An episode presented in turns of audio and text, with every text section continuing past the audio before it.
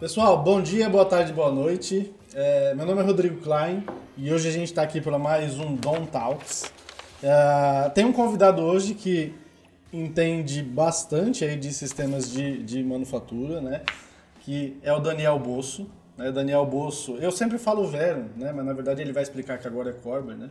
É, é líder aí, é head da, da parte de operações e, e vendas de sistemas de manufatura na América Latina, né, Daniel? É isso aí. Obrigado, Rodrigo. Feliz é pelo convite. É isso aí.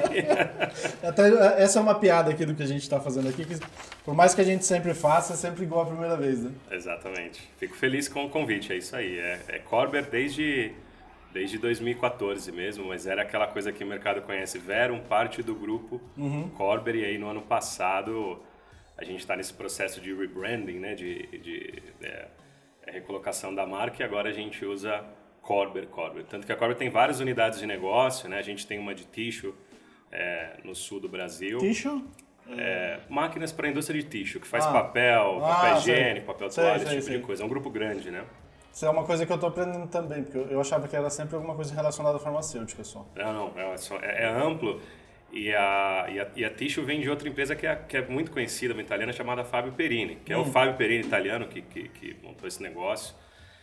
E também era parte do grupo já há um bom tempo. Então lá também, é, também muito conhecido, assim como Vero, muito conhecido Fábio Perini, né? E outras, Medsil, nomes muito ah, conhecidos, Medsil, muito eu fortes. Conheço, eu conheço muito por conta da Medsil. É, então, todos eram assim, empresas do grupo, né? E aí, uma decisão mais recente, aí um, dois anos, né? Em fortalecer a marca Corber, né? Então a gente está nesse, nesse processo. Mas pode falar, Vero, fica à vontade. E, e no caso, e, e, no caso de... Você sabe que a, a essa questão do, do, do nome Vero é porque uma vez, logo no começo, quando eu comecei a trabalhar no setor farmacêutico, eu fui numa indústria, eu não lembro, era multinacional.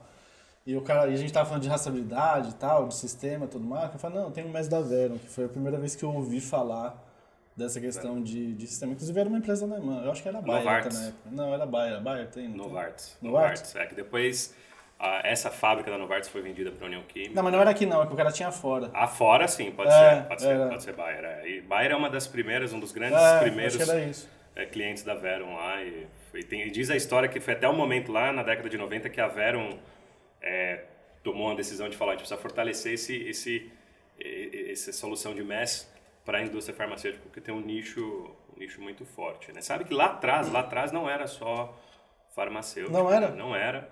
E se você procurar, depois desse, desse movimento para Corber, parte da Verum ainda ficou como Verum AG né, Solutions uhum. lá, né? Se você procurar, você ainda encontra outros tipos de solução de manufatura de automação, assim, para outros segmentos. Mas um core muito forte da Vero, que é o que a Corber comprou, era a solução MES para a farma. E, e, e, como é que você caiu no setor farmacêutico? Eu estava aqui conversando, o, o, primeiro que, eu, que a gente gravou essa semana, que vai para o ar em breve, quando você assistir, esse já, está, já vai estar no ar. É, eu gravei com o Rodrigo Alvarez, né? E você caiu também nessa, no setor farmacêutico ali através da Active, da Cinto. Como é que Sim. foi essa história? Eu, só, eu, eu, eu, caio porque acho que eu dou muita sorte, que nem ter a sorte de ser convidado por você para estar aqui. Assim, não, né? não é sorte não, que a gente fala sempre a mesma coisa há tanto tempo que... Não, eu digo, eu tenho sorte de, de eventualmente cruzar com grandes pessoas, conhecer grandes pessoas. E aconteceu comigo quando eu tinha lá meus 18, 19 anos. É, a minha formação de base já começou a ir para o TI ainda jovem, né? lá com 12, 13 anos lembra na década que surgiu a internet, surgiu o PC Sim. e tudo mais, aí despertou interesse. E então eu comecei a ir para essa área, fui estudar isso, fui fazer faculdade de sistemas de informação. Mas no início, ali um pouquinho antes do início da faculdade, eu acabei conhecendo um cara numa escola de informática que eu dava aula de, de Windows, de Office, etc. Uhum. Eu tinha 17 anos, né? Tava no colégio dando aula de, de, de Windows Office. Conheci um cara ali que foi o Thiago Nakamura que me falou, cara, eu tô trabalhando numa empresa em Santo André que faz software. Falei, hum. pô, é, é legal, me indica lá, ele me indicou, fui lá que eu conheci o Rodrigo Alvarez, que era sócio do Moretti, né? E ambos vinham da indústria farmacêutica e estavam empreendendo naquele é momento com a, com a Active, que já tinha um, alguns anos de vida. E aí, com 19 para 20 anos, eu fui trabalhar na, na Active como, como desenvolvedor de software, uhum. né? Então, quando eu, eu fico orgulhoso de ter participado da história da Active demais, assim, foi um, a maior escola da minha vida, provavelmente, né? E quando eu cheguei lá, éramos em seis, sete pessoas, assim, também, era uma, praticamente, hoje a gente chama de uma startup, é, eu tava falando tá começando, é. né? É, Rodrigo, grande sujeito, foi, foi meu diretor durante, durante muitos anos, trabalhei próximo dele durante, durante muitos anos, e foi uma escola incrível, e a Active também, quando nasceu, já nasceu com esse intuito, né, de atuar com solução de software, de automação, dentro do segmento Life Science. Foi bem, bem de nicho, bem, bem focada nisso daí, né? E você trabalhou na Siemens também, né?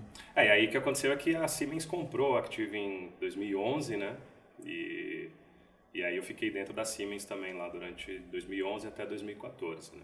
E até, até comentei com, com o Rodrigo, né? Eu falei assim, começar um podcast de digitalização no setor farmacêutico, eu tinha que ter começado por ele realmente. É, não é. Porque quando, quando a gente não, não falava, né? Eu comecei no setor já acho que 2007, 2008, porque eu trabalhei na Interfarma, né, que é uma associação. Mas daquela, da, daquela época já, já tinha essa questão da... Já existia Active, né, já, já... Rastreabilidade a gente chegou a fazer piloto, prova de conceito, assim, não achei que 2008, quando começava a se falar da ideia de se identificar um, é. uma unidade de medicamento, né? Então, eu vivi essas idas e vindas da rastreabilidade lá atrás também, a gente já tentando se aproximar.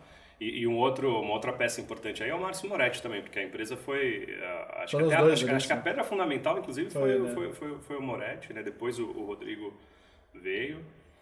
E, mas com certeza, é, são, são pioneiros nesse tema, assim, porque criaram algo dedicado a isso. E, e essa transição, quando você foi para a Verum, que hoje Corber, né? Que, que, como é que aconteceu? A, a Verum, é, hoje Corber, né? É, é uma empresa que a gente já conhece também há muito tempo, né? Eu lembro em uma FCE, que é a nossa feira de farma aqui, que a gente também, eu participo de FCE desde uhum. essa época, porque a gente já estava nesse...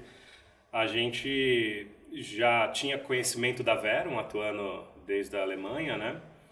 E a gente chegou a se aproximar, inclusive, fizemos reuniões juntos, tentando desenvolver uma, alguma parceria, né? Porque ambos faziam uh, coisas similares ali. Eu ia falar da feira porque numa FCE, inclusive, a gente trouxe é, Verum, Pazex, trouxe o portfólio buscando desenvolver uma, uma parceria que, é, enfim, já faz tanto tempo isso e, salva a minha alienação, aí eu entendo que na época não funcionou muito bem porque a gente estava tentando fazer uma parceria com um competidor de alguma maneira, né? Uhum. Ainda que eles atuassem lá no hemisfério norte, a gente atuando mais na América Latina, porque depois a Active se desenvolveu para México, Colômbia, uma história é, muito legal. Mas já, a gente já conhecia a Verum. A Verum era uma certa referência. referência. Era uma referência, era um produto bom. A gente tem o um estereótipo do, do, produto alemão, né, para carro, para um para máquina, para automação. Era uma referência. É, mas a gente era muito competitivo aqui no Brasil, né, não só na indústria nacional, mas indústrias uh, como Behringer, indústrias globais como White, Pfizer, né? A Active ainda tinha bastante força com o seu portfólio. E o que aconteceu é que eu fui surpreendido, porque depois eu fiquei esse período todo na Active, foram 10 anos, depois mais 3 anos na Siemens, e eu vinha numa toada de MES para Pharma praticamente desde que eu entrei no mundo do desenvolvimento de software, né? Em 2014 eu falei, acho que eu preciso dar uma respirada agora, para tentar abrir a minha cabeça para eventual outros temas, para entender se eu, se eu conseguiria atuar ainda que em TI, automação, né, uhum. digitalização uhum. em outros temas, mas fui surpreendido com um approach de quem? Da Verum, né? Via um headhunter falando, a gente vai abrir um, um escritório aí no Brasil. Eu, eu sempre conto essa história. Ele, ele, no primeiro momento ele falou, olha, não posso falar qual é a empresa ainda, mas é uma empresa alemã que faz isso, isso, isso. É. Aí eu falei, tá. eu, eu, acho que eu sei do que, que você está falando, né? E, e, sim, né? E, pô, tem um maior interesse. Afinal, é, é uma empresa que eu, que eu conheço já há mais de 10 anos e, e sempre tomei como uma boa referência, né?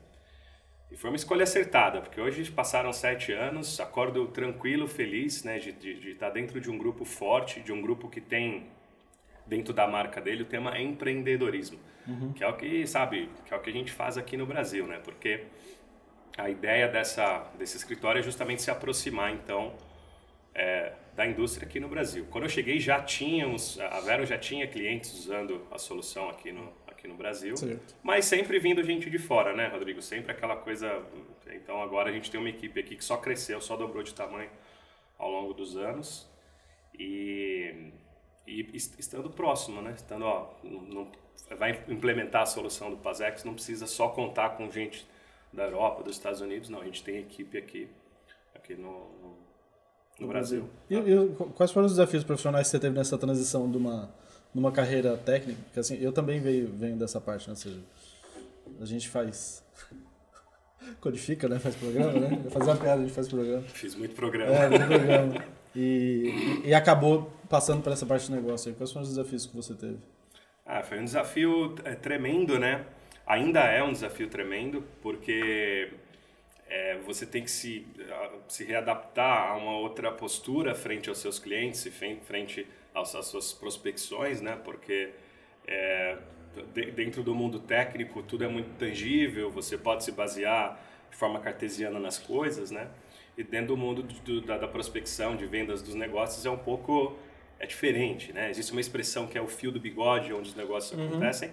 Então eu tenho aprendido muito sobre isso ao longo do tempo. Mas o embasamento técnico acredito que ajudou bastante, porque eu passei, do, quando a gente abriu a operação em 2015 aqui no Brasil... Até porque na indústria farmacêutica a gente tem que ser muito técnico, né? Porque tem que conhecer como funciona. Né? Tem, tem. Chega um momento que já não estamos mais falando disso daí, você sabe como é que é. Uhum. Chega um momento que agora é, é, é, a emoção que vai, vai tomar a decisão ali e, e a sua capacidade de convencimento, né? E, e, e, reforço, coisa que hoje eu me sinto tranquilo fazendo parte de um grupo como a Cor, porque eu sei que eu não estou ofertando é, aventura e, e não estou pedindo para ninguém apostar uhum. naquilo que a gente está ofertando. Falando, olha, isso aqui, mais do que eu adquirir de conhecimento, é fazer o benchmark, olhar para o lado e ver o que está acontecendo, ver o que estão dizendo e a coisa e a coisa funciona. Mas o embasamento técnico foi bom, porque quando a gente começou a operação, é, a gente trouxe um cara de operações e, e para cuidar dos projetos e eu fiquei com a responsabilidade então de de levar a boa nova, de prospectar. E foi um período uhum. dificílimo, né? Um período que é, eu me recordo claramente de visitar algumas indústrias no Brasil e a primeira pergunta que me faziam é: mas quem que usa essa solução aqui? Eu falava, pô, claro que tem, tem essa, tem aquela, tal falando marcas uh, globais, né? Não, não, não, mas qual indústria nacional? Porque ainda existe essa não um preconceito, mas existe esse receio, né? Será que isso vai funcionar para o meu formato de trabalho, para o meu tipo de, de, de, operação? E foi interessante, porque aí eu usei muito da bagagem técnica para apresentar, para explicar uh, o que, que era aquela solução, o que, que é o PASEX, como é que ele pode te ajudar em, e, e, e levar isso para o investidor também, porque eu sei que quem está comprando no final quer, quer o dinheiro de qualquer payback, né? quer investir, não quer comprar nada, quer investir em alguma coisa para ter retorno. Né? Então, então, ainda é um desafio, sabe? Ainda é um desafio conciliar essa capacidade de, de, de navegar nesse mundo é, de, do alto escalão de negócios, de buscar estar em contato com o board das empresas. E, mas tem sido ótimo, tem sido é, interessante. E virou missão, né? Porque lembra que eu comentei que em 2014, então, de saída da Siemens, eu falei, acho que eu vou dar um tempo. cheguei a ficar fora mesmo de, de, de, da Siemens, assim, e não contratado ainda, ao final do ano, lá de 2000, último quarter do ano de 2014, pensando ainda no que eu poderia fazer, né? Mas aí fui, fui sugado de volta pro, pro tema e, e eu brinco que acabou virando missão de que eu me orgulho muito, porque assim, eu estudei TI lá atrás, então qual que era a minha ambição? Buscar ofertar para o mercado e para a sociedade soluções de tecnologia que as apoiassem em seus processos, fazer a coisa mais segura, mais produtiva, etc.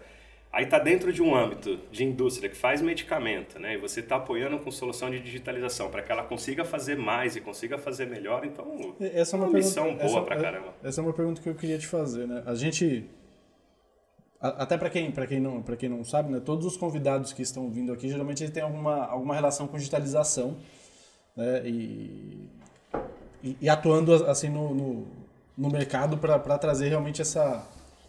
Não vamos dizer inovação, porque já tem faz tempo, né, Daniel? Mas você acha que, que a gente está no momento que chegou o momento do, do pessoal olhar para software?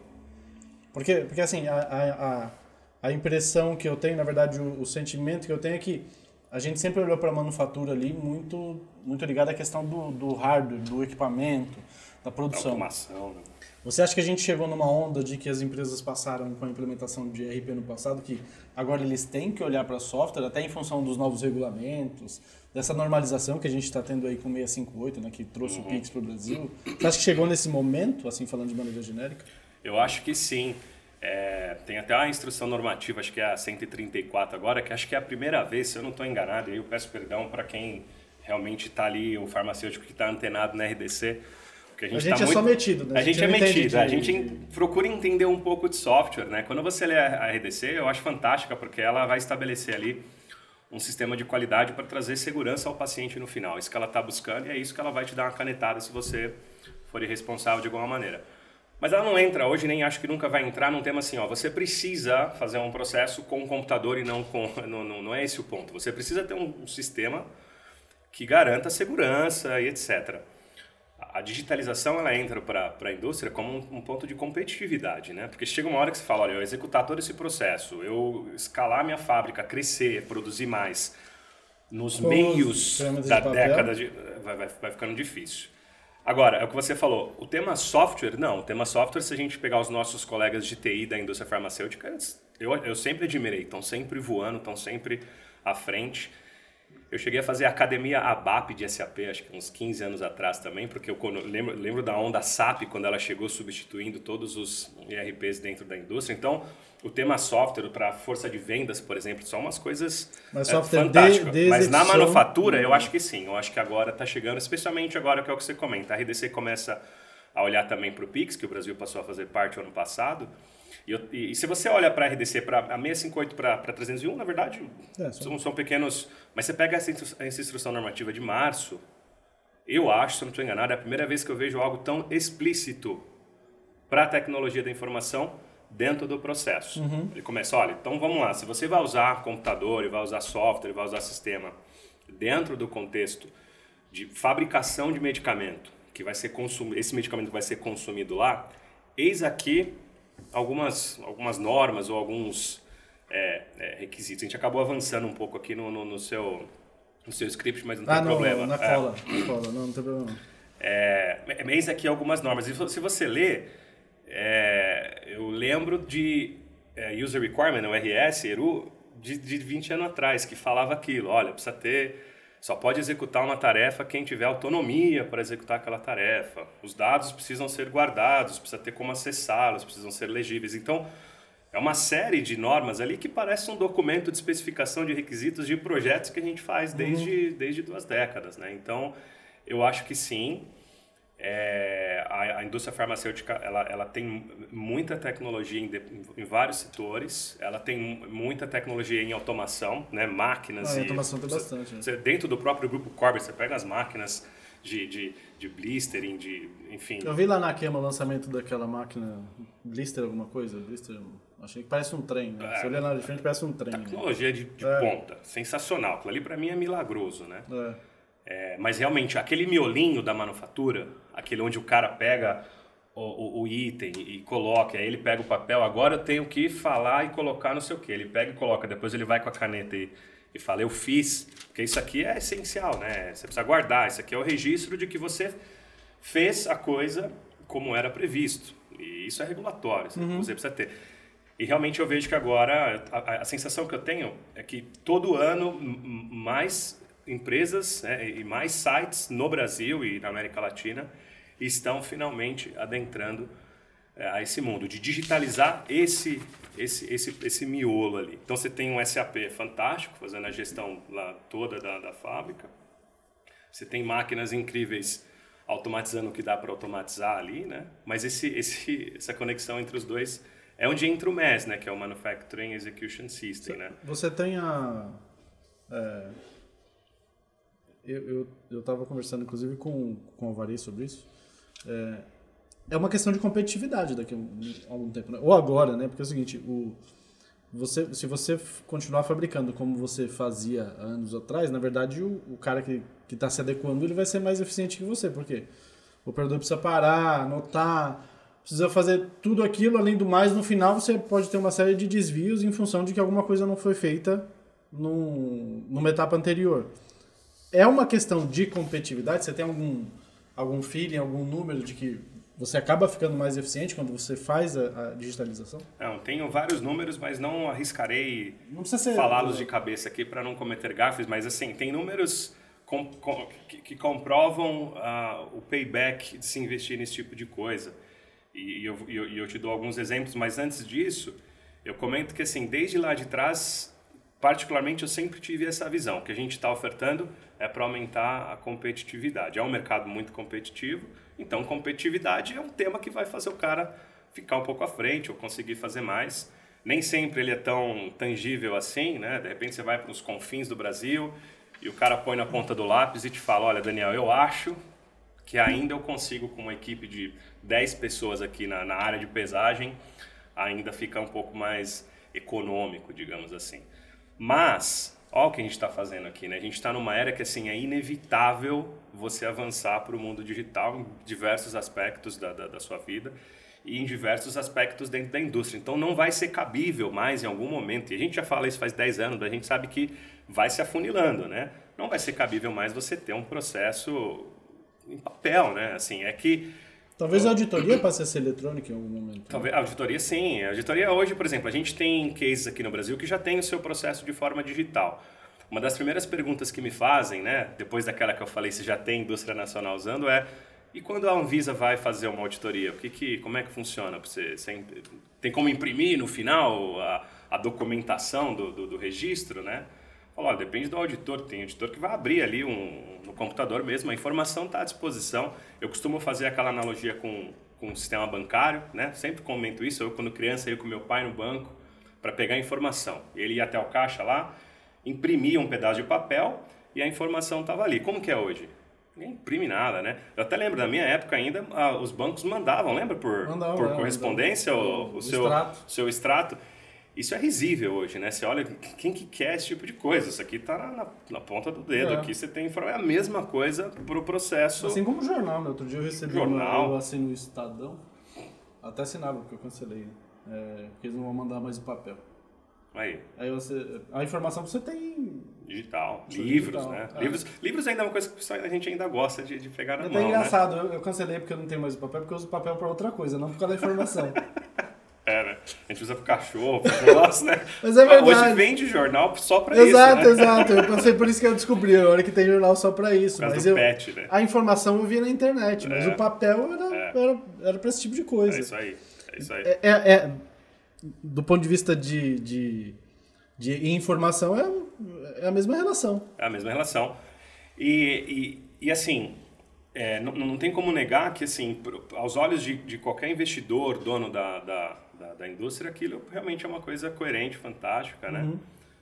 Mas não, não basta, né? Economia de papel também, né? Porque Economia de papel. De papel né? Você me perguntou um número. Por exemplo, eu te dou, eu te dou um exemplo e, e depende de quem está nos ouvindo, conhece melhor do que a gente como é hoje esse processo de imprimir, registrar, revisar e aprovar a documentação do lote, que é instrumento imprescindível, né? Uhum. Não, não dá para não, não registrar e não dá. Você só aprova lá aquele lote de medicamento e manda para o mercado depois, depois que, que alguém olhou como é que você fez tudo, ainda que seja repetitivo todo dia, todo dia, para cada um. O, o produto está pronto, é. o produto está pronto, armazenado, pronto para vender, mas você não pode liberar porque pode. não viram a documentação. É, é. E, doc, e, as documentações são grandes, né? São para cada lotezinho que sai ali é, é, é 100, 200 páginas para um lote, né?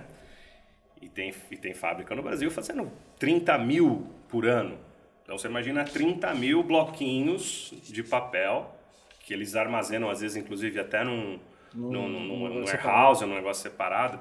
Então você imagina a gente aqui que trabalha na, como revisor, a gente tem aqui na nossa mesa toda hora chegando é, bloquinhos de 100 páginas para a gente bater o olho vê se o cara fez, faz um check e tal. O trabalho não acaba nunca. Não acaba nunca. Aí você imagina que é o seguinte, se a gente, todo esse processo foi feito de forma digital, né, com o computador lá na fábrica, a instrução chegou para o cara na tela de um dispositivo, ele fez a ação e ele não foi na caneta BIC ali, ele foi lá e, e digitou e registrou.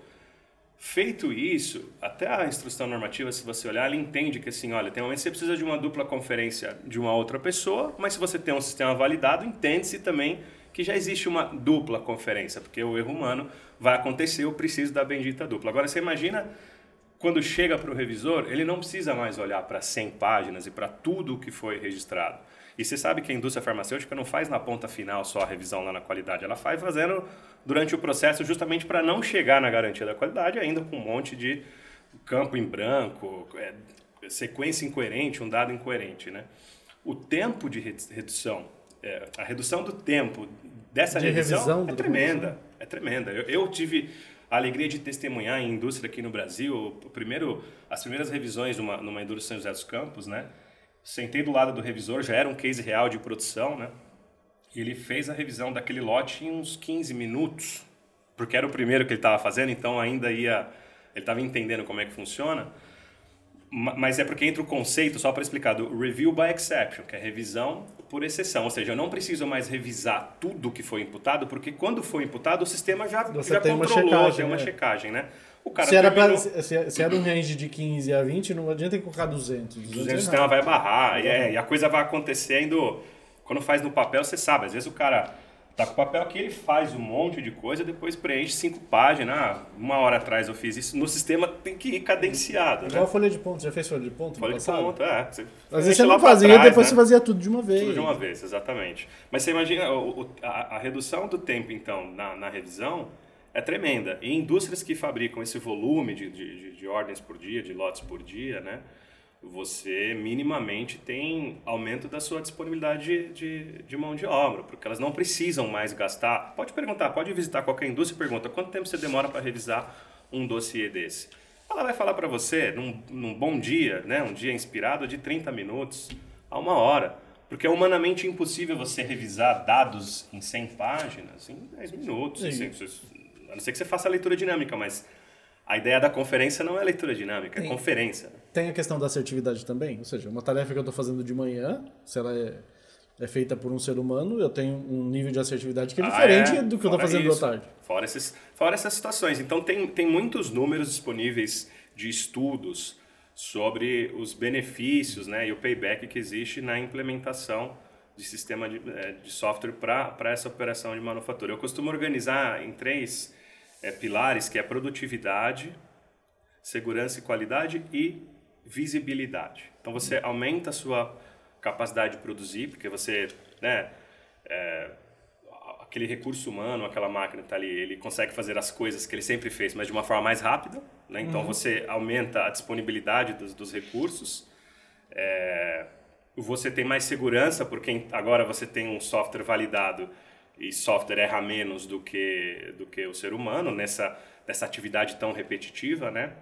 E por último, visibilidade. Hoje a gente sabe que a informação, e a gente vive num mundo hoje que a informação vale mais do que ouro, né? Sim, sobre vários aspectos. Então, você ter na ponta da- do dedo informação em tempo real do que está acontecendo na sua fábrica para tomar decisão, isso é muito valioso. Coisa que até então, no passado, é uma caixa preta o que está acontecendo lá na fábrica, porque Eu falo que é um buraco negro. um buraco. É, então, as coisas entram por aqui e saem lá do outro É. lado. Aí tem um monte de documentação, uma burocracia e tal, mas você não sabe. Aí, aí entram as diversas ferramentas medidoras, pontuais, entra sistemas de OE para medir eficiência de máquina, para buscar 2, 3% de aumento de OE já vai ser fantástico. Mas no todo, o processo como um todo, a informação não está tão disponível. E, e isso que você pegou é uma coisa importante. Até não tá na cola aqui, mas é uma, uma coisa que eu, que eu tive essa. Eu sempre tive esse sentimento. Durante muito tempo o pessoal pensou que, que performance era, era só a medição do OE, né? É, Que geralmente você faz só na secundária, né? é. E não é só isso. Né? Mas não, é, Você tem o processo de fabricação todo. exatamente. Se, você, O- se o você OE não mede, se você não mede a, a pesagem, a manipulação, ou mesmo ali, você. Depois você está medindo só o- a ponta do gargalo ali quando você está na, na, na embalagem E secundária. aí fica, fica a cargo, eventualmente, das próprias áreas buscarem a sua melhoria contínua. Lá na pesagem, o que mais que dá para fazer? Lá na área de manipulação, de compressão, o que mais que a gente pode fazer? Otimizar, campanha, limpeza, como é que eles estão sempre buscando é, alguma forma assim. Agora, quando você entra com uma ferramenta de software que fica nítido, né?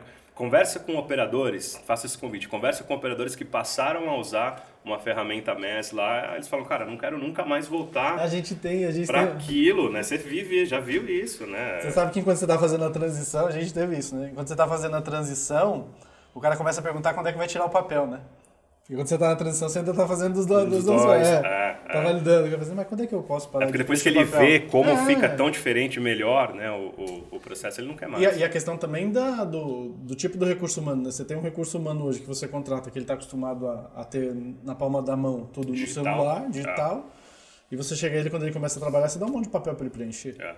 Assim como tem o outro lado, né, Klein? Tem o lado da, da- do cara que está há 20 anos atuando de uma forma repetitiva e similar em duas décadas e você chega com uma parafernália tecnológica lá. Então, às vezes, a gente encontra também Tem, tem. resistência eh, nesse sentido. Mas essa resistência, ela é quebrada Ela é no momento que ele passa a usar a, a tecnologia, porque ele percebe que ele se sente mais seguro, né? Porque é uma responsabilidade grande você dar um monte de papel pro cara, fala toca lá e vai anotando.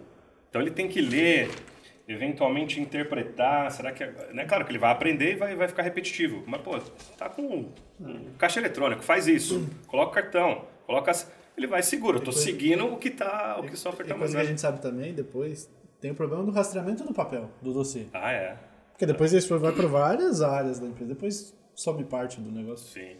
E, e- e a captura da informação que está nesse papel, como é que a gente faz? A gente não faz, né? O papel ele acaba servindo, é um registro valioso que está ali, porque tem informação de tempo.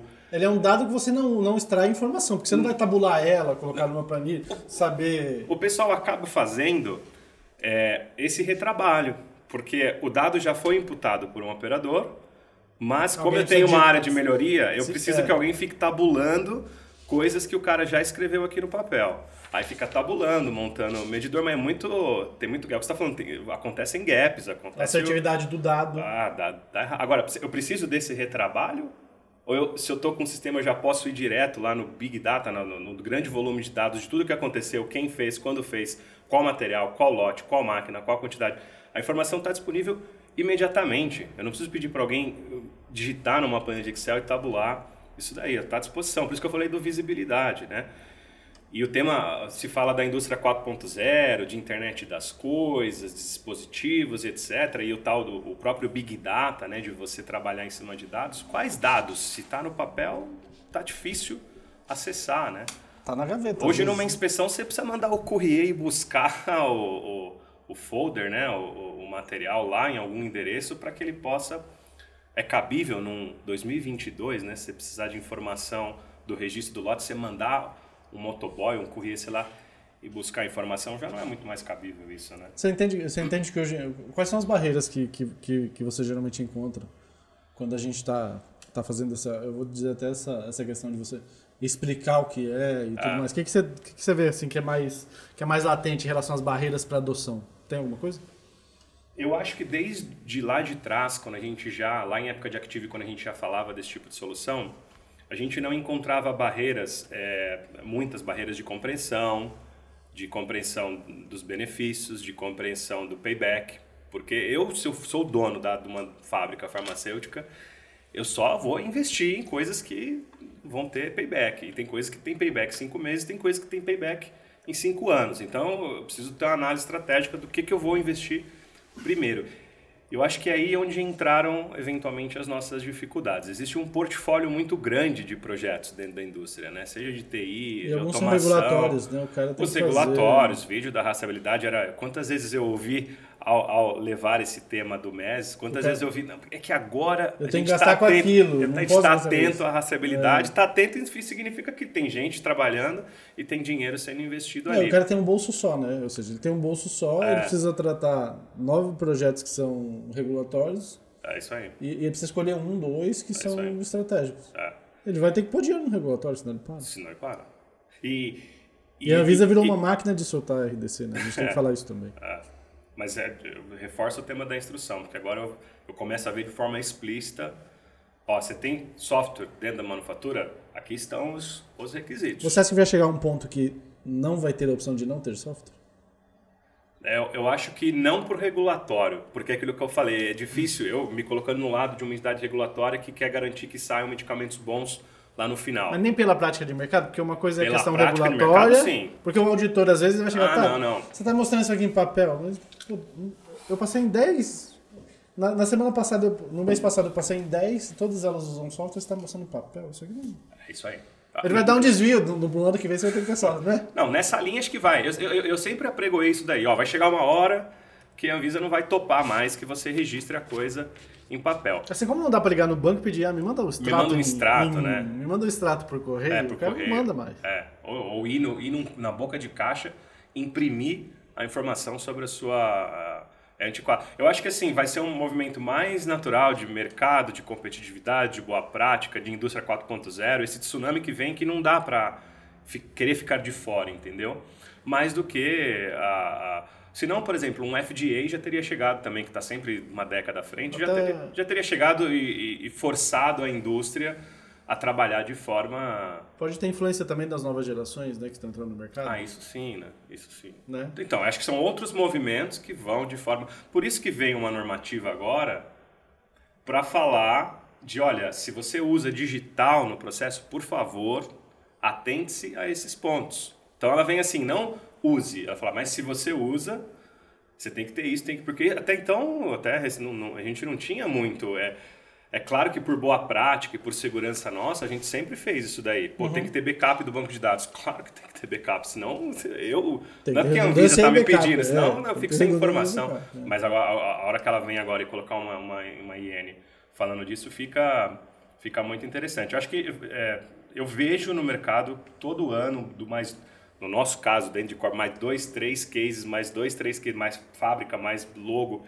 as pessoas avançando finalmente. Eu acho que a gente está conseguindo ganhar espaço naquilo que eu falei, porque que você vai lá, o pessoal fala, olha, é incrível, a gente quer isso daí. Pô, tem, tem, tem cases que eu tô desde que entrei, desde 2015 conversando e a- o tema vai e volta, vai e volta. O diretor da qualidade quer muito, o cara da produção que todo mundo quer muito.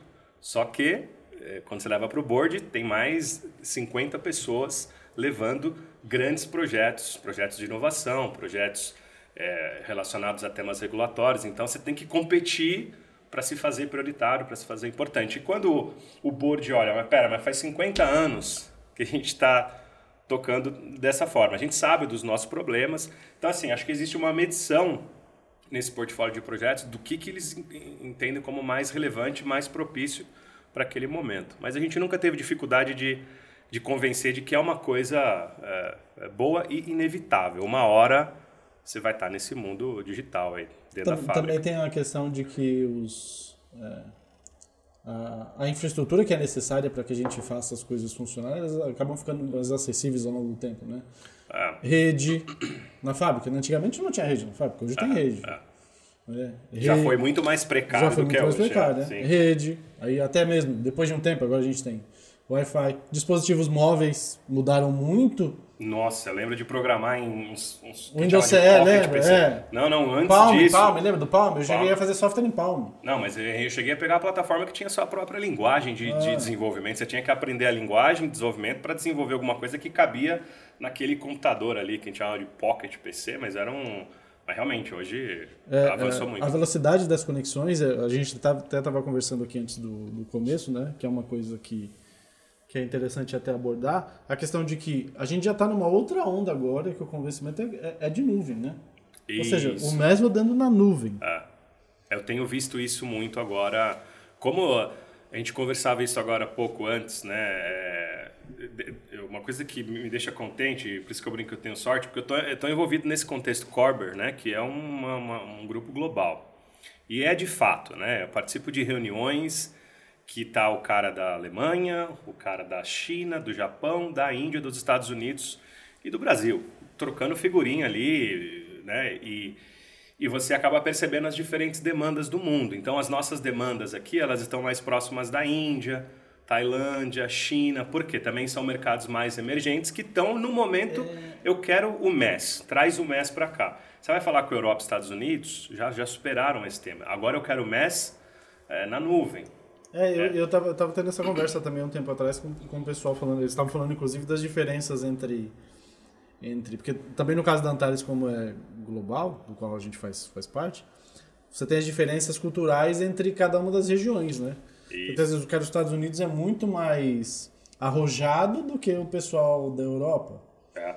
Aí você tem às vezes países em desenvolvimento que o cara, o cara ele até não, se ele tem conectividade, ele não, ele vai direto para a nuvem. O outro não, o outro ele fica Está num outro momento, às vezes está num outro time, nem tem ainda. É, é aquilo que eu falo sobre a 4.0. Você chega na 4.0, mas eventualmente, eventualmente passando pela 3. Porque a 3 é onde, por exemplo, se introduziu a internet, se introduziu o computador, se introduziu o bit e o byte, né? o mundo digital. Esse aqui não é bit e byte, né? esse aqui ainda é, é, é outra uhum. coisa. E eu vejo sim essa demanda agora surgindo de novo do, do norte para sul, né? aonde é, é, o que eu brinco que é a moda Netflix agora, né? Você não quer mais eh, muda o formato de relação com os portfólios de produtos e serviços, né? Você, você música e, e filme, cinema, você consome de uma forma completamente diferente hoje, né? E isso vai chegando dentro da indústria também, né? Tanto a relação técnica de, olha... Covid acelerou também um pouco isso também, mesmo por essa questão. Muito, né? né? Muito porque você porque o pessoal precisa trabalha, estar fora. Trabalha remoto, trabalha conectado, é. Aí se o sistema está lá dentro, o cara não consegue acessar, como é, é, é isso aí. A gente fez muito projeto durante a pandemia, 90% remoto, dentro do Brasil, fora do Brasil, foi uma coisa foi uma coisa incrível, né? Eu fiz uma piada com o Rodrigo, a gente economizou bastante passagem aérea, né? É, mas custos de, de, de, deslocamento. Cai, cai para a própria indústria também. É, exato, é. exato. É. No, no final, alguém, não existe almoço grátis, né? no final alguém paga a conta. Exatamente. É. Mas, mas aí, trazer isso para nossa região, ainda a gente vai ter que caminhar alguns passos, porque é o que você falava da questão da infraestrutura. Perdão. Agora chega o 5G no Brasil.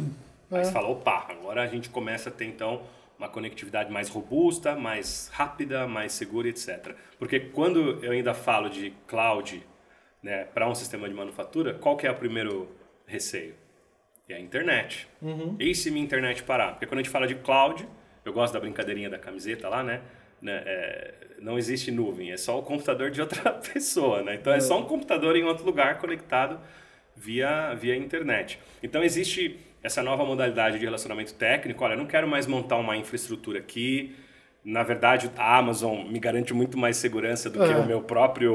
Exato. Eu tenho que investir, ficar caro e tal, né? Você tem que então, deixar alguém cuidando ali, você tem que deixar alguém cuidando, tem que ter equipe. É, fica mais barato você pegar um especialista, é. falar, coloca ali. E a velocidade das conexões também, mesmo sem falar em 5G ainda, a velocidade das conexões mudaram, né? É, é. Ou seja, antigamente a gente tinha rede de, de 10, 100 megabits, que era só local. O seu link de internet era 64K, 128, 1 mega. É. Hoje você tem link de 100 mega, ou seja, a mesma coisa que você tinha antes. E, e olha, eu, eu cheguei a implementar a solução lá na época da Active e cheguei a ver e vejo até hoje muito SAP também, que já era assim. Já era, já era remoto, nuvem, né? Já, já era, remoto, já, já era nuvem. Já era data center, né? Já era data center aqui. Ó, é. a, a, fábrica do cara tá lá em Brasília, mas ele tem uma operação logística em São Paulo e ele tá usando o software de, de RP e de MES que está instalado lá no servidor. É, as multinacionais e... tinham isso, né? Ou seja, o cara estava aqui, mas o, o SAP estava rodando na Alemanha. É, mas aí tinha investimento em link dedicado, investimento... E a tomada desse risco de, olha, eu vi, eu participei de projeto, eu vi isso daí. Caiu, se cair esse link, se cair a internet, a gente para de, de rodar o sistema. Então existe essa preocupação, porque uma coisa é você ter sistemas pontuais, né, Rodrigo? Um sistema ali na operação da pesagem, um sistema ali na operação logística e tal. Outra coisa é você ter a fábrica inteira rodando com software, né? E, e, difícil de ter. A, a IN fala também de, de, você ter uma, uma contingência, justamente porque você não pode parar de garantir a, a é segurança, é barata, né? né? É, é, mas quando você fala de substituir toda a operação por um por um software, né? Você não pode estar tá inseguro quanto à sua conectividade. Não, eu tô falando assim, mas por exemplo, hoje mesmo, né? Porque é, eu, eu cheguei a trabalhar em 99, eu cheguei a trabalhar em provedor de internet naquela época, links eram caríssimos. E você não conseguia ter dois. Dedicado é. É, é dedicado. Hoje em dia, é, eles, além de ser mais baratos, os caras pagam mil, dois mil, três mil reais no link de alta velocidade. O cara ainda tem três, quatro fornecedores para prestar o mesmo serviço, para ter redundância. É. Aí até, até, até puxo isso para uma outra coisa. Né? Outro dia eu até vi o preço para tentar pedir. Tem até aquela internet lá, via satélite, do Elon Musk, do satélite. Que tá, é. é coisa que a gente a gente não conseguia imaginar isso há três anos atrás. Só que aí, um belo dia, aparece no, no UOL, nos portais de notícias, que ah, se você olhar hoje à noite, vão estar passando uma série de satélites que o cara colocou em órbita. É. Fala, aí você, você chegou a ver isso? Não, não. É, não, você olhando daqui do Brasil, não, você via, a, você via a linha de satélites ver. assim, dava pra ver. É, caramba. Aí, aí acontece o seguinte, a questão da barreira disso, até pelo que você falou, né, Sérgio?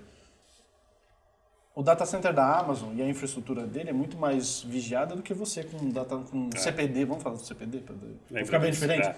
CPD local lá, Isso. que ninguém tá nem olhando. Porque alguém ligou lá e tá, tá falando que o Office não tá funcionando. Ninguém olha para aquilo enquanto, enquanto tá funcionando, olha quando para. Então a, a questão da disponibilidade, se fizer uma análise de risco, né, dos farmacêuticos, tem muito isso. Acaba sendo que é menos risco você ter fora do que ter dentro. Ah, Até porque o RP do cara já estava dando fora, o cara tem que emitir nota fiscal eletrônica e tudo mais. ah, Já tá, já tá basicamente tudo fora na maioria dos casos. isso aí. E esse é o que você falou. Na indústria farmacêutica, a maioria dessas coisas passa pela análise de risco. É. É. E aí? Tem, tem caminho? Tem, tem plano B? Qual que é a probabilidade disso acontecer? E quanto tempo eu vou ficar fora? É. Cara, Hoje em, dia, eu- hoje em dia, a gente discute muito isso em projeto.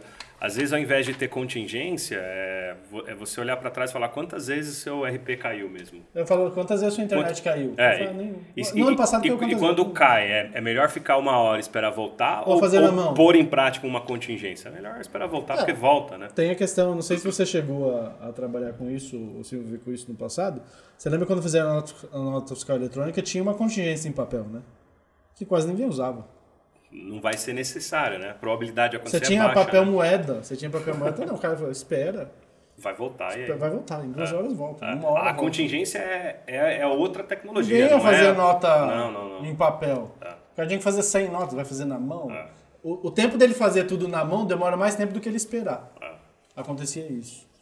Mas muda também a relação de negócios, né? Porque o Netflix é um bom exemplo da mudança da relação de negócios do consumidor com a, a indústria do cinema, não é? Porque mudou a forma de Mudou. adquirir o, A forma de usar é a forma de usar adquirir. e, e eu acho que a linha de soluções também para a indústria também vai, vai começar a caminhar porque o mundo vai buscando mais eficiência, né? Imagina chegar num ponto que ao invés de você comprar uma licença de um software robusto e grande, você paga pelo uso essencial, de acordo com o que você usa, aquela funcionalidade, o volume de dados que você precisa, é, é, é, porque você tem indústrias de diferentes portes, né? Então, acho que a, a relação de negócios também, que a gente não está falando só de cloud, a gente fala do tal do SaaS, por exemplo, É. que é o as a service, eu acho que ela vai, ela vai, vai, vai existir essa demanda do mercado, Já sabe? tem segmento que não vende mais licença de software, cara só É, vende você paga, o- bom, vide as grandes, né? Até porque, até porque é uma ilusão, né? Porque você paga a licença do software, tem que continuar pagando suporte. suporte, depois vem versão 9, etc. A, a- a Microsoft mesmo já fez isso muito tempo atrás. Lembra que você, chega, você deve ter ido numa prateleira comprar um, Exato. um Windows, um Office, né? Agora a gente só compra Você estrutura. paga 30 reais por mês e, e usa. Armazenamento, você precisa de HD? É. Não. então, assim, acho que a gente chega assim. É claro que o, o comportamento de um chão de fábrica, a gente tem ainda, Diferente, é, tem ainda alguma, algumas poréns para resolver, mas acho que a gente chega lá sim.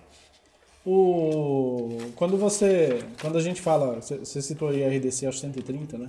301, né, de 2019. Na 301 é que virou a 658. É, que virou 658. né? Isso. Eu, eu citei a, a instrução normativa, 134. Instrução de 134.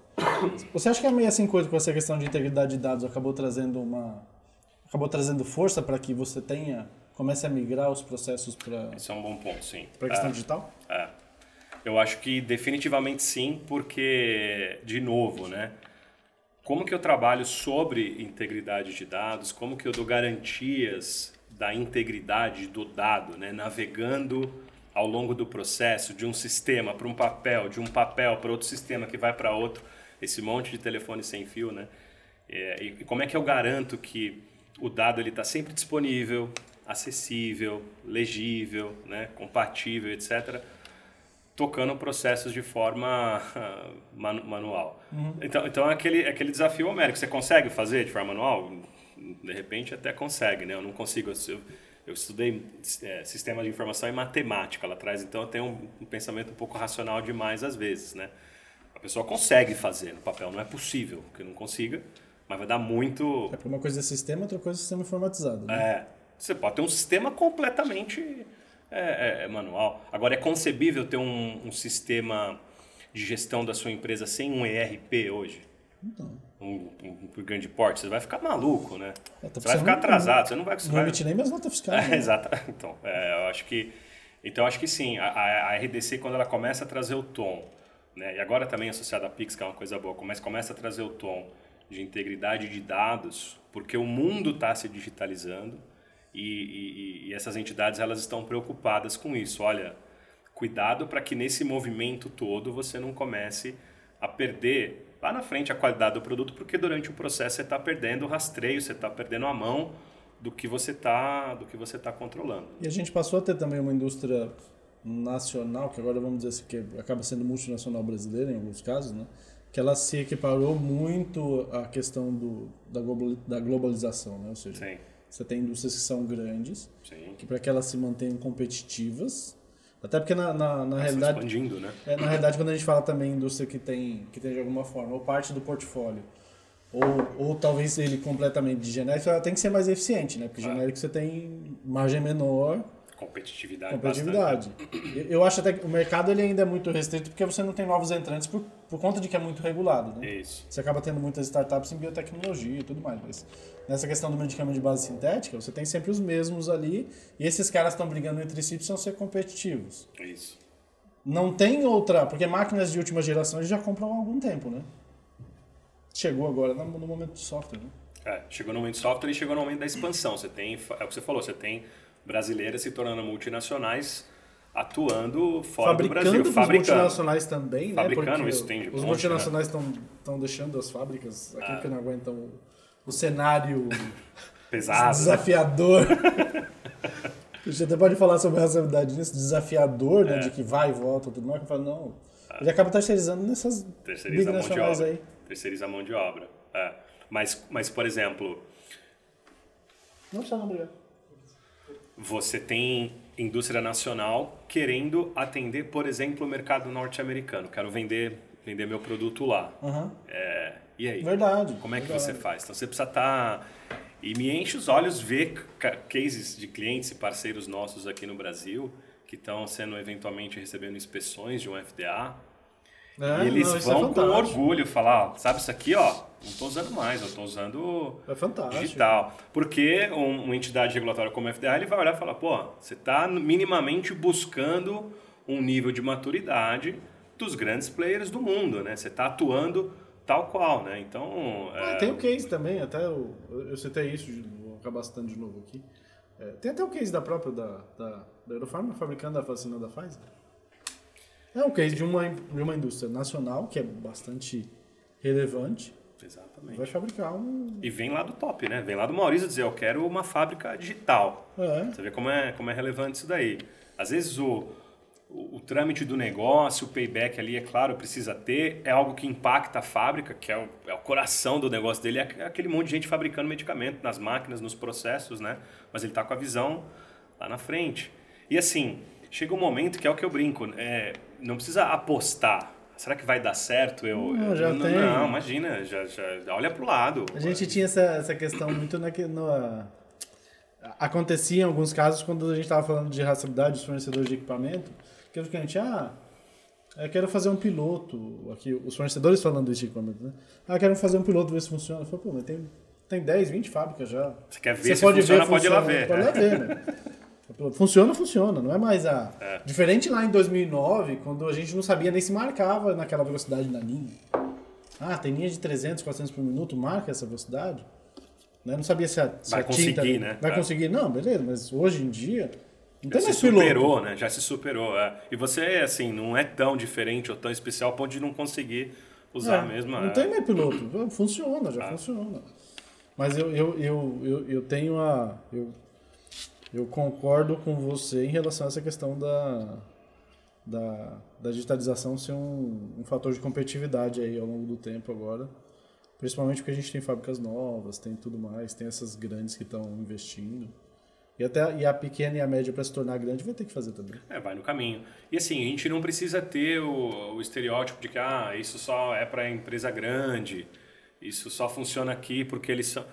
Pode funcionar para empresa menor também, dentro daquela escala dele. Funciona. Pelo contrário, às vezes ele ganha, é, ele dá um nitro, nitroglicerina ali no, no, no, no processo dele, porque justamente ele já parte do paradigma digital, né? Não vai criar um monstro não primeiro vai, não vai. manual em papel para depois agora, imagina, já, já, já parte já parte para isso daí, né? E não serve também só para fábricas novas, né? Isso a gente tem que deixar claro, né? Não, não serve para fábrica. Tem muita coisa que, tem, que a gente tem que desmistificar. Você não precisa fazer uma fábrica nova para você fazer isso, né? Isso é uma coisa que tem que, tem que ficar claro, né? Não, você, você chega na sua fábrica, exatamente. É, é. Como ela é. Hoje Como você... ela é. Ah, Uma coisa que... Tradeca o processo. Que sempre me perguntam também, né? Um, uma, que a gente tem que desmistificar em relação ao MES. Ah, mas as minhas máquinas aqui não estão prontas para fazer conectividade, não estão prontas para conexão. A conectividade do MES, né, entre as camadas, você tem lá, bem conhecido, o RP lá em cima, na 4, e tem o MES na 3 e depois os sistemas de automação para baixo, né?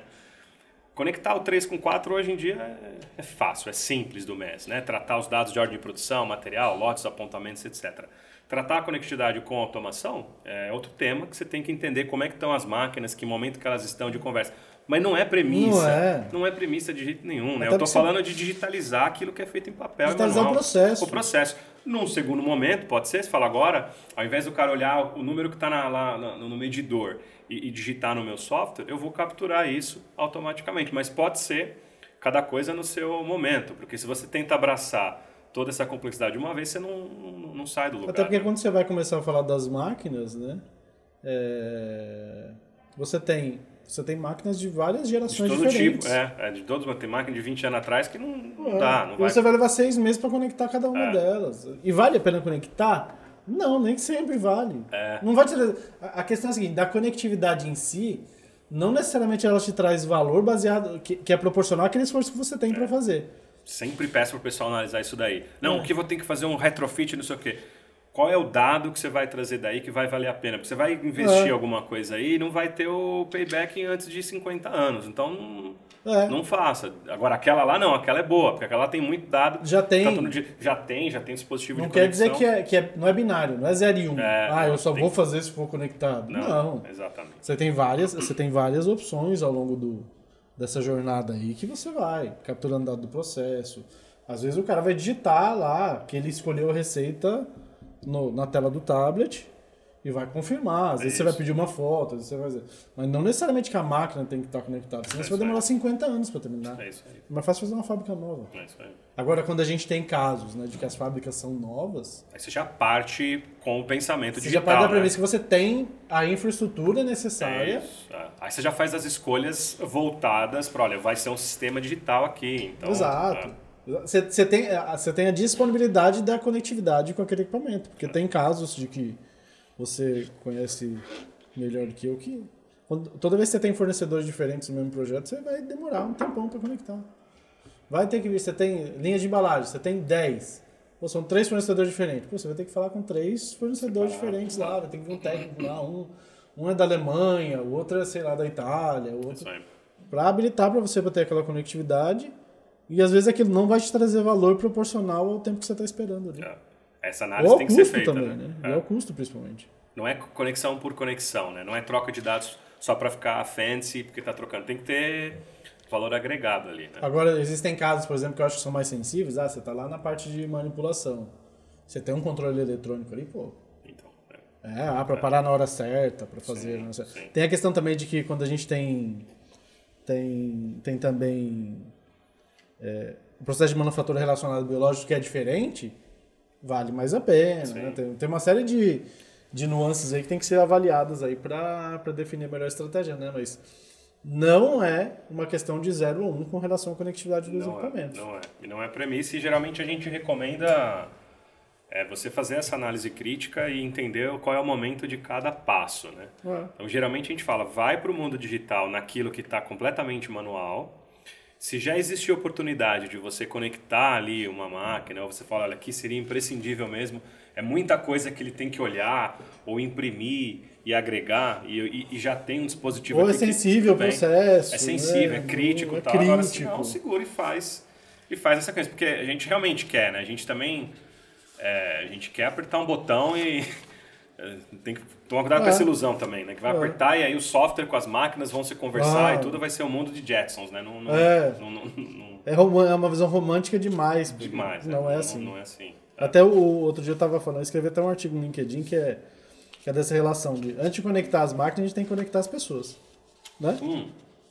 Eu li esse seu artigo, achei é. sensacional. É isso mesmo, é. é isso mesmo. A gente precisa das pessoas nos processos conectadas. E... O elemento que você tem que é comum, tanto numa fábrica de última São geração, as são as pessoas. São as pessoas, é isso. Então, antes de conectar as máquinas, tem que conectar as pessoas. Você tem um dado no papel e está querendo que de uma hora para outra você vai ter o dado digital?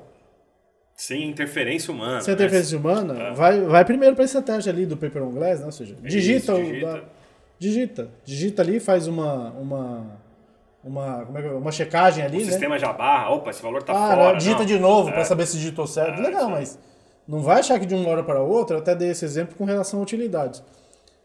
É lindo se a gente tiver um processo de utilidades todo digital, mas de uma hora para outra alguém vai lá na fábrica e vai trocar os, Não os dá, medidores né? de tudo para digital? Não dá, né? Vai conectar tudo? Não, não vai. Não dá.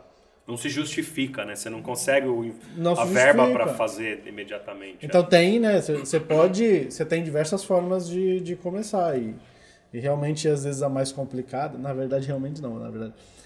Dá pra gente afirmar isso, né? A mais complicada, às vezes, é te deixar muito distante do que você quer. É. E o bom não pode ser inimigo do E ótimo. aí você se sabota, né? Porque você tá criando um monstrinho, que você, aí você não convence ninguém. E que você não né? termina. Você não termina também. É. Você não termina. É, Quando, come, quando consegue começar, né? Porque você leva, você leva um negócio muito monstruoso para Você- fazer. com relação quem, de vendas, você quem você convence? Ah, não, você Não, não, cara fala assim, convence. ah, né? legal, vamos conectar tudo. Fala, não vou vender. Calma, né? É, Aí você fala, não, vou vender, mas... exatamente. Porque já tem, tem essa... Até a própria implementação da digitalização, às vezes ela é modular, né, Klein? Às vezes você não precisa chegar numa segunda-feira, virar a chave e ter a sua fábrica também, isso não vai funcionar. Não Então vai funcionar, por não partes, por funcionar. área, por, sabe, com funcionalidade. Então isso... Mas a gente chega lá, tá, tá, tá muito... O mercado tá muito agitado, tá muito legal e... e ano atrás de ano a gente vê que É, que é um a indústria está se movendo, é. estamos num momento legal. Eu acho que é um momento, um momento bem, bem positivo. Eu, eu tenho acompanhado muito essa questão, até porque, porque naturalmente, como a gente está tá nesse mercado, tenho acompanhado muito essa questão, visto o movimento de, de empresas diferentes com essa questão de oferecer soluções de digitalização, da questão do software. Acho que o pessoal também, mesmo as empresas de... O próprio movimento que vocês tiveram, né, de uma empresa de hardware comprar uma empresa de software, é uma questão Tá? simbólica de que tem uma... Tem, tem é, tem. mercado para frente que ele está relacionado não, não a uma questão física do equipamento em si, ele está relacionado a um a questão da evolução da, do, da parte de software no, como um todo, né? E já é, um, e já é uma, das, uma das unidades de negócio mais críticas e importantes, porque aquilo que eu comentei da Corbett Tissue Pharma, Corbett tem mais segmentos, né? Tem, é, e, e dentro do, do nicho Pharma, a gente também tem um leque de, de soluções. E parte disso é software, né? E, e já representa números incríveis dentro desse contexto todo é, de, de maquinário, etc, né? E, e- e essa questão do, que a gente conversou aqui da, da nuvem também é bastante importante, né? Seja, a, a parte do serviço em si, né? Você, não, você chega num ponto onde você não necessariamente precisa ser o dono do, da licença. Você vai usar como serviço, vai ativar. Tá? A gente vai chegar lá também. Outros competidores também que a gente sabe, né? Que você, você acompanha Uhum. também, também já estão começando com essa questão do, do cloud. Do cloud em si, tem como serviço ali. Tá. Infraestrutura, tudo, tudo, tudo vai passar a ser uma, uma camada de serviço na maioria dos casos, né? É isso aí. E são vários os fatores, né? Fator de CAPEX, fator de investimento, fator de, de TCO, de, de, de É. custo de manter uma equipe cuidando de um servidor, cuidando de segurança, né? Outro dia eu estava vendo equipamento como serviço. Pessoal, equipamento de linha de embalagem como serviço. Tá? Tem, tem, tem casos também Paga que o pessoal está colocando né? robô como serviço. Aqueles braços robóticos? Como serviço. Então tá, tá, o mundo está muito diferente do que era. Então é- isso é importante até o pessoal abrir a mente, né? Que as coisas estão ficando É o diferentes. que eu, é o que eu chamo de... É, é o, é o mundo fazendo seu próprio AE, né? Como que a gente pode tornar mais eficiente as nossas relações de negócio, né? Então você imagina, chegar num momento que você usa um sistema MES na fábrica e paga conforme o que você usa, né? Sim. Quantidade de funções que você usa, Às volume de dados que você já. É que nem extrato de conta de telefone. Qual, qual- qual é o volume de dados que você usou de ligação? A gente vai ser cobrado. Você entende que fica mais eficiente? Porque às vezes você instala um negócio desse tamanho lá na fábrica e ele usa isso daqui. O Não. outro usa isso, o outro usa isso. Então, assim, pô, vou também tornar eficiente essa relação de negócio. Eu vou cobrar do cara aquilo que ele usa de mim, né? Então fica. Sei lá, hora de processo. Por ordem, por, é, então, Por a ordem, gente vai chegando. Agora, coisa. o primeiro momento é sair do que você falava, do hábito que a gente tem antigo de comprar uma caixinha com uma licença, instalar, pagar por isso, depois pagar manutenção, etc. Uhum. Então, eu vejo sim fortemente esse movimento acontecendo. E como a gente aqui no Brasil sempre está um pouquinho atrás, né? É, eu ainda vejo no Brasil ainda muito espaço para a gente penetrar com digitalização. Independente se é, se é SaaS, se não é, se é on-premise, se é cloud, assim, temos um ponto mais crítico a resolver. Uhum. Você está fazendo as coisas papel. no papel. Então, é. vamos, vamos converter isso sem... E aí, a questão do cloud ou não, a gente pode é, dividir para conquistar, né, Cláudio? Você divide as suas, suas, preocupações, suas complexidades para ir conquistando pouco a pouco, né? Sim. Cara, e, e é isso. Que gostou da experiência? Sensacional, cara. Gostou? Gostou da colinha? Gostou da experiência? A gente não consegue seguir exatamente, né? Não, mas é mais vai, pra gente ter um, ter um guia. E até pensando no que a gente conversou hoje aqui, eu acho que eu vou, vou colocar um tablet aqui pra gente. Se a gente vai falar sem papel, não vou poder mais ter um. Fica feio, né? não, tudo bem, não precisa ser contra o papel. Não precisa ser tudo, né? É. Mas espero que você tenha gostado da experiência. Não sei se você quer concluir, quer deixar uma mensagem Não, final é, aí. Gostei pra caramba. Fico de novo feliz, honrado, né? Pô, Rodrigo Klein, baita cara, me chamando para participar de um, de um negócio desse. Fico imbuído de obrigação de contribuir de alguma forma com informação, ainda que também é. às vezes a gente fica um pouco alienado, né? A gente fica no dia a dia e e foge do. Mas continua à disposição, cara. Parabéns pela iniciativa. Obrigado, obrigado. Legal pra caramba. Eu acho que também é uma, uma questão que é importante pra gente, até. A gente sempre pensa na questão do ponto de vista de negócio também, que é importante, né? Porque no final do dia, no final do mês a gente precisa. Precisa fazer negócio. Precisa fazer negócio.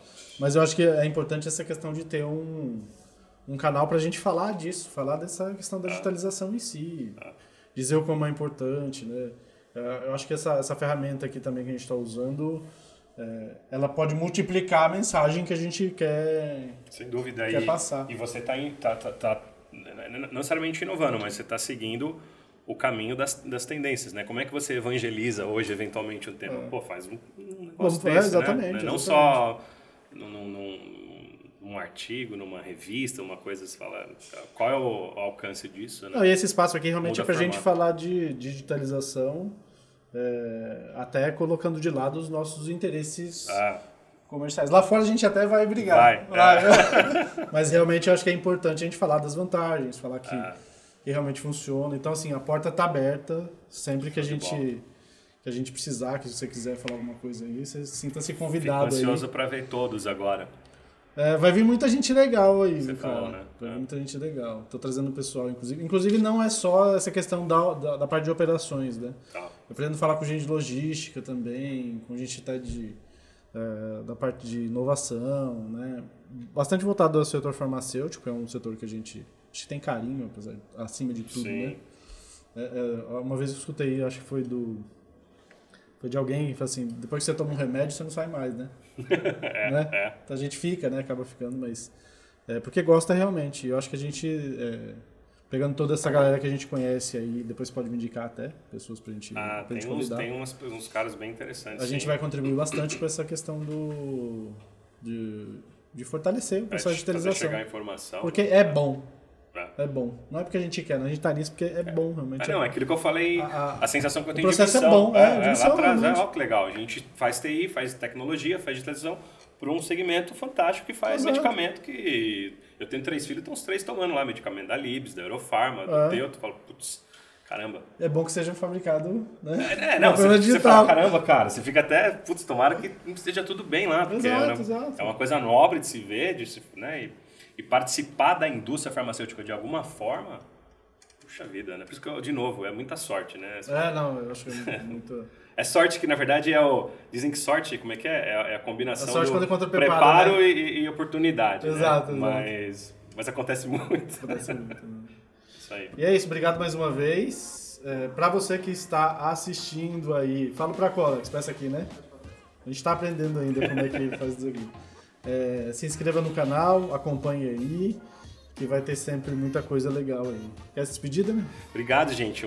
De novo, obrigado, Rodrigo. Um prazer. É, espero tenha contribuído eventualmente aí com, com informações bacanas sobre o tema. É isso aí, pessoal. Um abração, hein? Até a próxima. Valeu. Tchau, tchau.